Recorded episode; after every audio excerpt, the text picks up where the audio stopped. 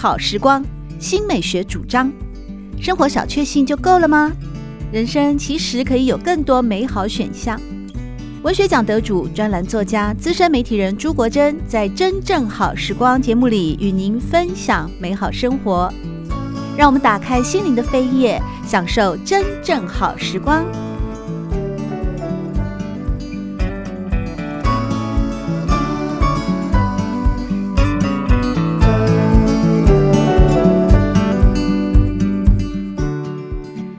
朋友们好，欢迎来到真正好时光，我是朱国珍。在今天我们邀请到的是名作家，也是台湾艺术大学广播电视学系的教授赖祥卫老师，和大家分享的，呃，并不是在广电方面的相关著作，而是一本历史小说《台湾血皇帝》。祥卫老师您好，国珍好，各位听众朋友大家好。刚刚国珍介绍我是名作家，真的是不敢当了。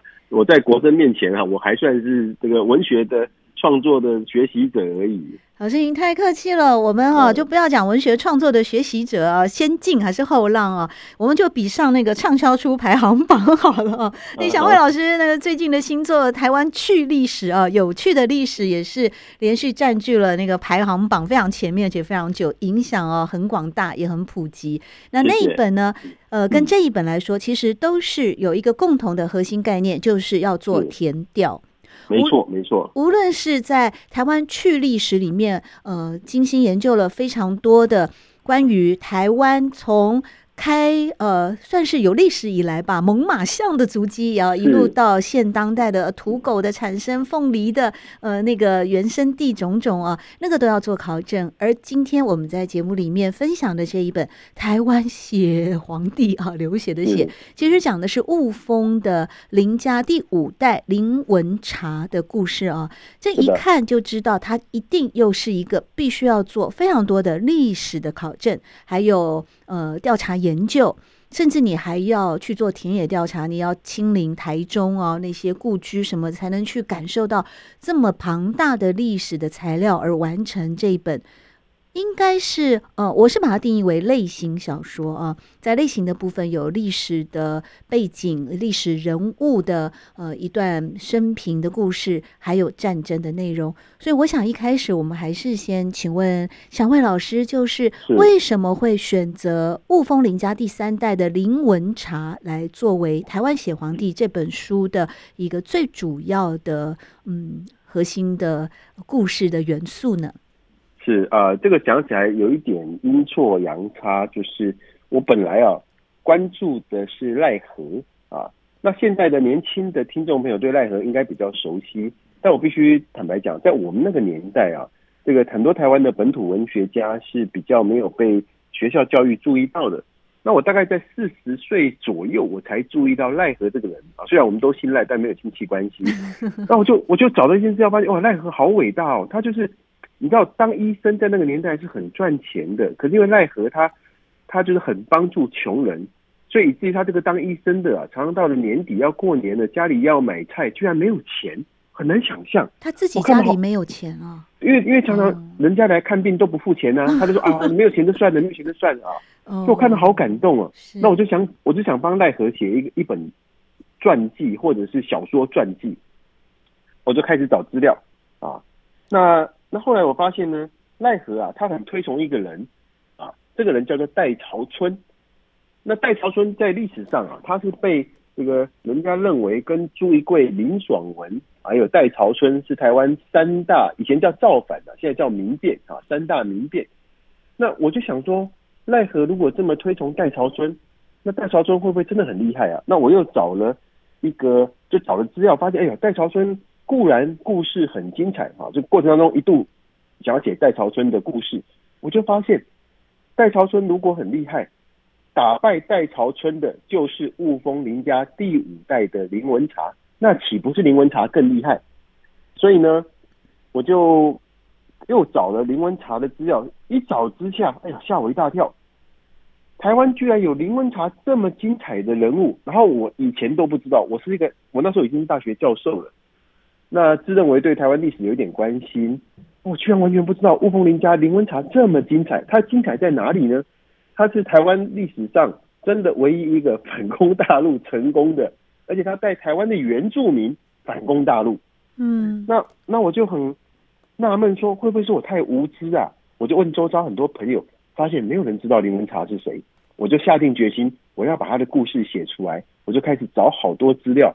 那这个过程也感谢已经退休的中央研究院的教授黄富山教授啊，他大概在。呃，他陆续出了两本书讲雾峰林家，那这两本书整理了很多资料，让我在做填调的时候啊，可以稍微轻松一点。然后就在这个基础上，那我又找了很多很多的资料。我自己常常讲说，呃，我找台湾选皇帝的资料，大概可以写三五篇学术论文都没有问题的。然后后来就把这个小说给写出来了。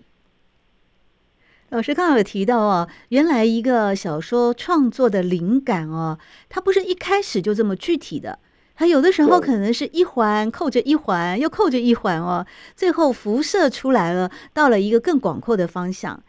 也就是一开始的时候呢，呃，我们呢赖祥伟老师想写的其实是另外一个在日治时期的知名的文学家赖和。没想到，从在做调查研究的过程当中啊，这线索不断的涌现，而最后竟然聚焦到了雾峰林家的第三代的林文茶的身上啊，而完成了这一本《台湾写皇帝雾峰林文茶的故事》。在这样的填调过程，也就是调查研究，你要收集这么多的资料，有没有亲自去走访过实地的？呃，目前在台中的这个雾峰的。以前叫做阿照雾的这个地方。阿照雾，呃，这个讲起来很有趣哦。其实我在念大学的时候，我就去过雾峰林家，因为它可以开放参观嘛。那以前只觉得它是一个大房子啊，好像还蛮厉害的，很漂亮，从来也没有注意它里面有这么多的故事啊。那后来呃，讲起来也蛮巧合的，就是我开始在写的时候，我才发现我周遭其实有非常多跟雾峰林家有关的。历史的遗迹，为什么呢？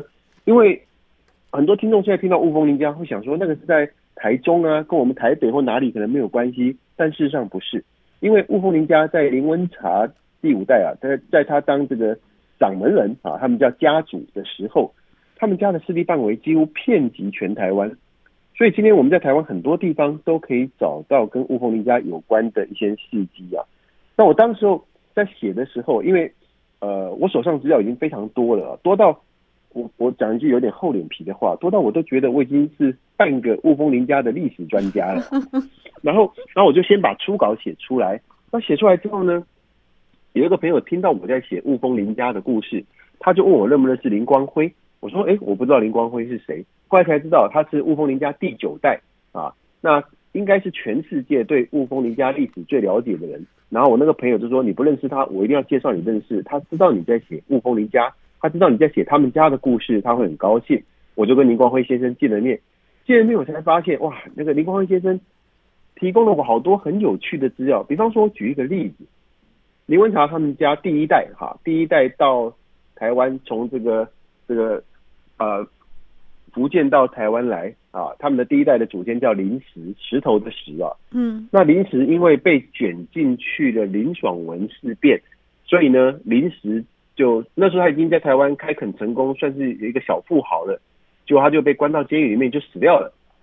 那我找了很多资料都说林石跟林爽文同姓不同宗，就两个人姓氏一样，可是他不是同一个支系的，就是他不是亲戚的啊。那我一开始小说的。稿子里面会这样写，结果这个林光林光辉先生看到，他就他就很坦白告诉我说，怎么会没有亲戚关系？一定是亲戚。我说我找到的那个清朝的档案啊，上面就写同姓不同宗啊。然后林光辉就一直笑，他说，如果是同姓同宗，林爽文是造反，造反是诛九族哎。他们就说当时啊，他们家花了很多钱，那因为那时候带兵来平定。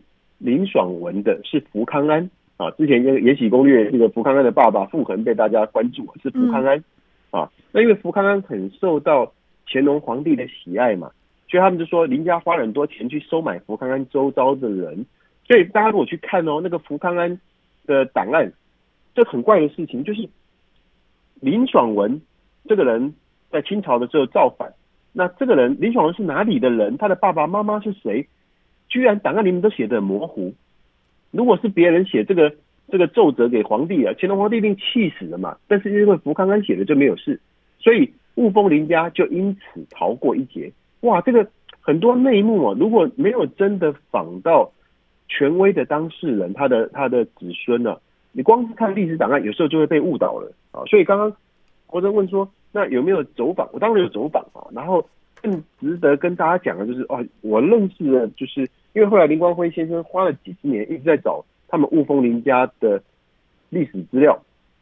那甚至他呃在去年还出了一件很传奇的事情，这个事情我可以稍微先聊一下，嗯，就是这个林文茶啊。他非常精彩，他本来是一个杀人犯，因为他为了要报杀，就是这个杀父之仇，他把对方给杀死了。那本来他应该被判处死刑或无期徒刑，但是因为那时候刚好遇到太平天国的事件，整个台湾也大乱，所以呢，这个林文茶因此他没有坐牢，反而他可以呢透过自己贡献民间部队，叫做台勇啊，台湾的很勇敢的人台勇。然后开始将功赎罪，他短短的五年之间，他从一个本来是杀人犯的阶下囚，变成是从一品的提督，就全台湾历史上在清朝历史上两个这个这个职衔最高的台湾人之一，五年之内从阶下囚变成一品提督，然后这样的一个传奇的人，后来他很。在一个很怪的事件当中，他忽然又阵亡了啊！我的我的小说其实就在写这一段啊。那阵亡之后呢，他们家的人就帮他做了一个塑像，就这个这个塑像在差不多一九八零年代左右啊，忽然就不见了。然后在然后这个林光辉他一直去找这个他的祖先哈，乌峰林家第五代的林文茶，一直找一直找都没有找到。去年忽然找到了，所以去年啊办了一个很盛大的活动。林林文茶的塑像消失四十年又出现啊，在在雾峰那边很轰动，这个塑像啊还游街，然后街坊邻居都跑出来看，所以所以这个林光辉先生也是一个很很有趣的人了、啊。那那后来就是因为怎么找到的？等等，怎么找到的？这里面有个小内幕了。其实因为林光辉先生比较客气啊，他不方便讲太多，但是我侧面的推测啊，推测啊，因为讲错了。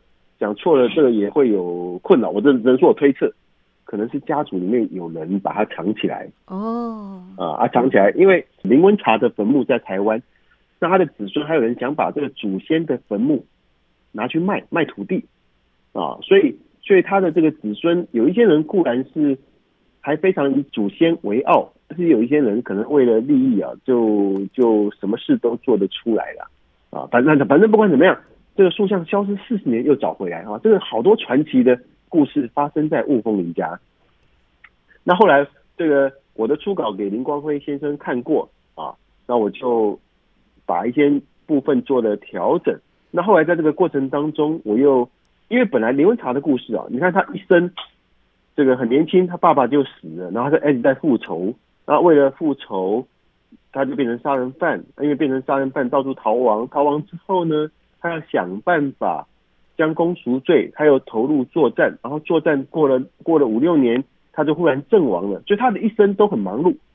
那这时候有人告诉我说：“啊，这个陈耀昌教授啊，啊，就是写出《傀儡花》的的斯卡罗原著的陈耀昌教授跟我说：‘哎呀，这个小说要有战争，要有爱情啊。’那我就想办法 在里面又加了爱情。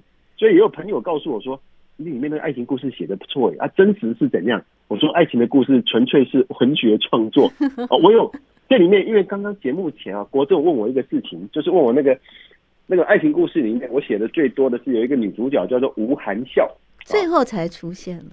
对对对，那我呃我是真的找的资料说林文茶娶的这个这个几房妻妾，那他因为。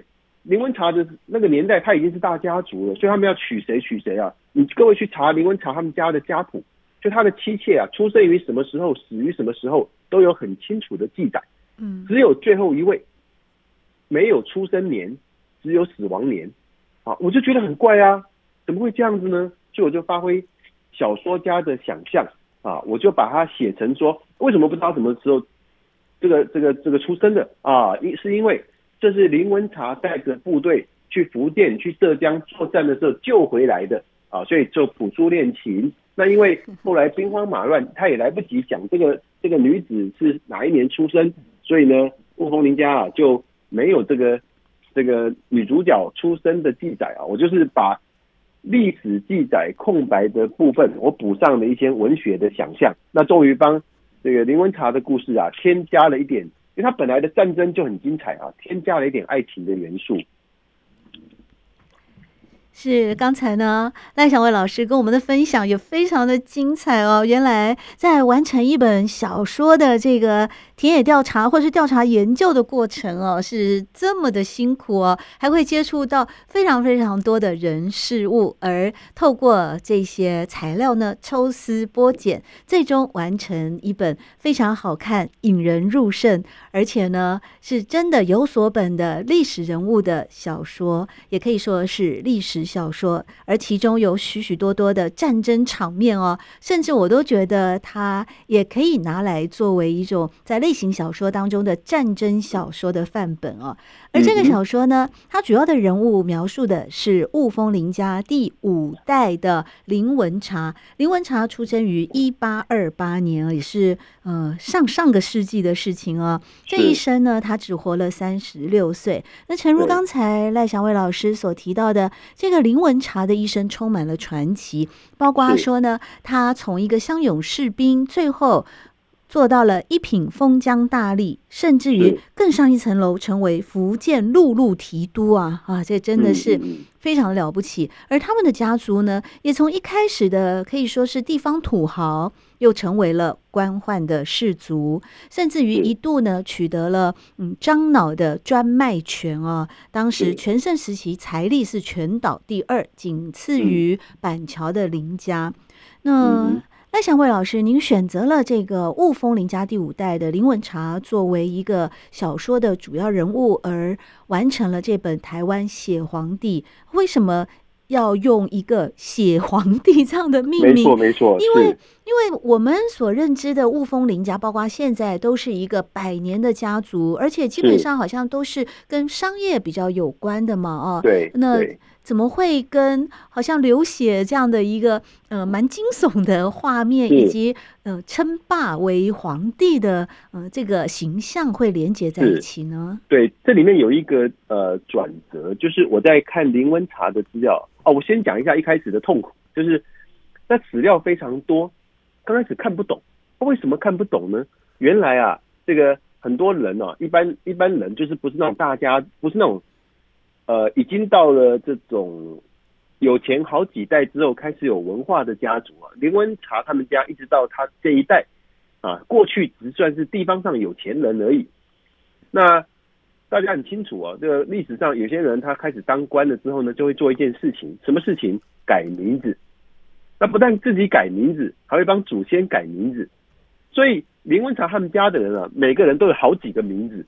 那我刚开始都看不懂，因为名字不名字不一样，你不会你没有想起，不会想到他是同一个人嘛。嗯啊，所以我光是写他写到林文茶五代，五代里面，尤其是到了他们家第三代、第四代，那个人都换了好几个名字呢。所以，这我后来我才搞清楚啊，谁是谁，谁是谁啊？原来，原来这个本来以为是两个人，后来才发现是同一个人呢、啊。那那这个林文茶，他他的传奇之一，我刚刚讲就是说他升官非常快。那他为什么升官非常快呢？因为他作战很厉害。当时啊，太平天国啊已经席卷整个中国东南沿岸，那很多清朝的部队啊，绿营啊什么的，就是大概就是比方说十万个绿营的部队。很容易就被一万个太平天国的军队给打垮啊！绿营绿营是曾国藩啊、左宗棠他们那边。啊，没有没有没有，绿营是更早。那曾国藩、左宗棠他们后来训练的是乡勇，绿营是正规部队、哦、啊。曾国藩他们是民间部队啊。那那只是清朝的正规部队完全不能打啊，通常都是被这个就是被人家被人家太平天国啊以一打十，打的稀里哗啦。哇！然后可是。林文茶的台勇，他一开始多少人去打太平天国呢？他一开始只有五六百个人，四百五十个人吗？在小说里面提到，第一次渡海到福建的时候，只带了四百五十个家丁跟壮男。他他，他到最高纪录的时候啊，他可以指挥的部队啊，也不过大概才四千人。那四千人当然呃有的还有就是他可以他可以联合指挥的啦。可是他遇到的部队，太平天国的部队动不动都是几万人。那最惨烈的一次是林文察带两百多人遇到十几万大军啊。那是松阳城之役那一战吗？万松关啊，万松关那一、哦、万松关，那不就是他对，也是故事的结局了。好，我们最后再来，对对对，再来。那他前面就是常常都是几百个打太平天国，几万个都打赢。各位可以想象，太平天国是一万个打绿营十几万打赢，然后林文察是几百个打人家几万个他打赢。对，各位就知道那个充满了想象。为什么？为什么？套一句现在大家就想讲的，为什么台湾人这么厉害啊？是是啊，那那所以我在里面我做了很多的考证啊，包括我去查那个地理位置啊，然后去查当时太平天国内部发生什么事啊，然后连因为刚刚国珍有提到曾国藩嘛，现在大家都说大家都知道这个清朝到了太平天国起来之后啊，最有名望的这个大臣跟最会带兵打仗的人就是曾国藩。我很喜欢左宗棠哎，还有左宗棠啊。啊，我先讲，因为曾国藩官位比左宗棠高，我先讲曾国藩。哦、曾国藩就曾经公开讲，他说林文茶是他看过的啊，这个福建第一战将啊，因为当时福建包括台湾嘛，哦、所以他就非常他高度肯定林文茶的这个战斗力。那左宗棠更不要讲了，左宗棠完全把林文茶当成自己人，左宗棠非常欣赏林文茶，嗯。可是也因为左宗棠欣赏林文察，加上林文察升官太快，因为左宗棠跟林文察两个人升官都很快嘛，所以一般的这个官僚，就是人家拿到进士，花了二三十年当到巡抚啊，甚至还没有到巡抚，这些人发现左宗棠三五年就当巡抚总督，林文察这个这左宗棠只有举人嘛，林文察也没有什么功名，忽然就当到提督。所以福建官场当时就很讨厌左宗棠跟林文茶，那这也种下了林文茶后来啊，这个这个被陷害，我认为是被陷害了啊，这一个很重要的原因了。那国珍刚刚问我说，为什么会把它写成血皇帝？甚至我刚开始出书的时候啊，还有读者啊还没有看内容就就跟我联络来指正我说，赖教授，台湾历史上从来没有出现过皇帝。我想我当然知道嘛，可是尴尬的地方在于。真实的历史上，虽然林文茶的前半生很精彩，可是他最后却是在一个很突兀的情况就阵亡了。我刚刚讲他前面啊，就是大大家福建官场的人一开始以为哇，这个台湾乡下来带个带个四五百个四百六十个农夫想打仗，开什么玩笑？没想到林文茶百战百胜。可是呢，在林文茶人生最后，他三十五岁。当了从一品的提督，可是很快的啊，他回台湾又平定戴潮春，然后又被叫回去福建。这时候，他驻扎在万松关，忽然被十几万太平军包围，然后就阵亡了。他前面那么厉害，为什么后面会忽然就阵亡了？我的小说也试图的想要去得出一个解答啊。那我发现有一个关键就是，呃，他很我合理推论，在小说里面我有写。他应该是被清朝的官场给陷害了啊！那那那问题来了，他被陷害，跟他这个书名叫做《写皇帝》，这有什么关系呢？因为我就在想啊，我们设身处地写这个小说，我设身处地回到当年那个年代，那个年代啊，台湾啊，号称三年一小反，五年一大反，随便一个人，什么养鸭子的鸭母王朱一贵啊，地方帮派的大哥林爽文，这种人都想要造反。那林文察当时，他们家在台湾已经是很有钱了，然后呢，他又是台湾唯一拥有民间最强大武力部队的人，然后他的部队战斗力又很强，他会不会想要造反？如果我刚刚讲的，如果啊讲阿猫阿狗有点没礼貌，就是很多人都想造反，那林文察跟他们比起来，谁更有实力呢？那就算林文察自己没有想过造反，林文察周遭的人没有人想过吗？我不相信。举当时，我想国珍很清楚，当时整个清朝陷入一片混乱嘛，有太平军，有捻军，有什么有什么那个英国、法国、美国世界列强，对，清朝几乎就要灭亡了。对，所以如果当时，对啊，当时我们如果在林文茶的周遭，我们是他的朋友，是他的幕僚，是他的军师，会不会建议他？哎，我们干脆啊，在台湾啊，我们就自主了，好了，好不好？我们就就独立了，好不好？台湾独立，好不好？啊，那我那我当时就是。因为我刚刚讲说真实的故事，你写到最后，这个主角那么强，后来忽然就死掉了，这故事就不好看了嘛，啊！但我也不能为了写小说去太过于扭曲历史啊，因为我毕竟还是希望它是一个好看的历史小说。那我后来想想，我发现其实有一个可能，就是也许当时林文茶有曾经想过，他要在台湾当皇帝，可是后来为什么没有当呢？因为。清朝虽然当时内忧外患，但是百足之虫，死而不僵。更何况当时啊，清朝啊，他还有一些战将啊，包括我们刚刚讲到的曾国藩、左宗棠啊，那甚至是李鸿章啊，或者是后来来过台湾的刘铭传，他们都很强啊。所以我后来写的就是说，林文茶其实啊，他已经看到，如果他真的啊，也发动一场 台湾独立战争。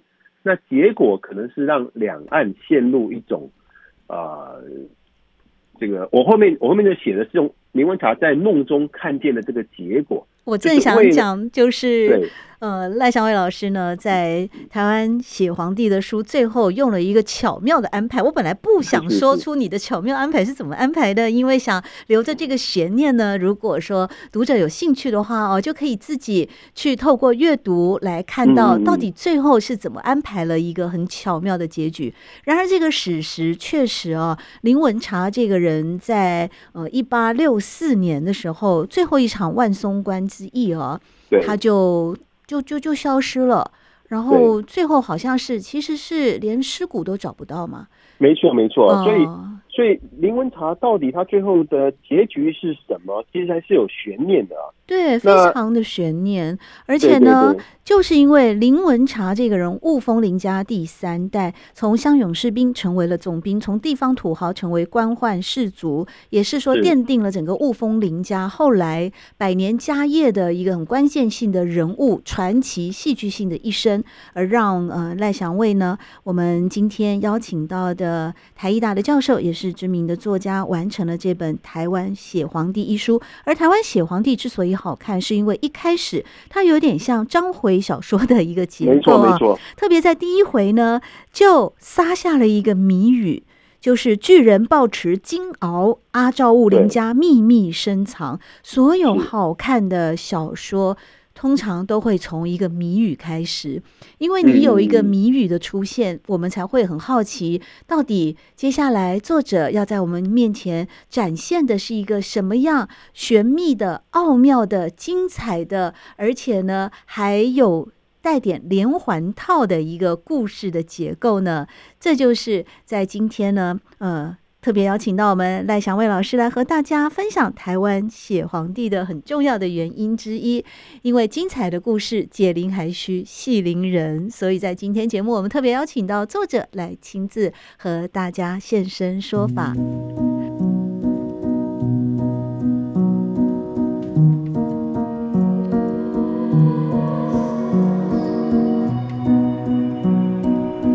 好时光，每个星期六早上八点钟到九点钟，在汉声广播电台全国联播网播出。节目在广播频道播出之后，也会上传到汉声广播电台的官网。在官网当中，您可以在经典回放的单元里搜寻“真正好时光”，随时收听到国珍为各位制作的精彩内容。喜欢朱国珍制作主持的《真正好时光》，欢迎您订阅、分享或留言。随时保持互动，一起共享美好生活。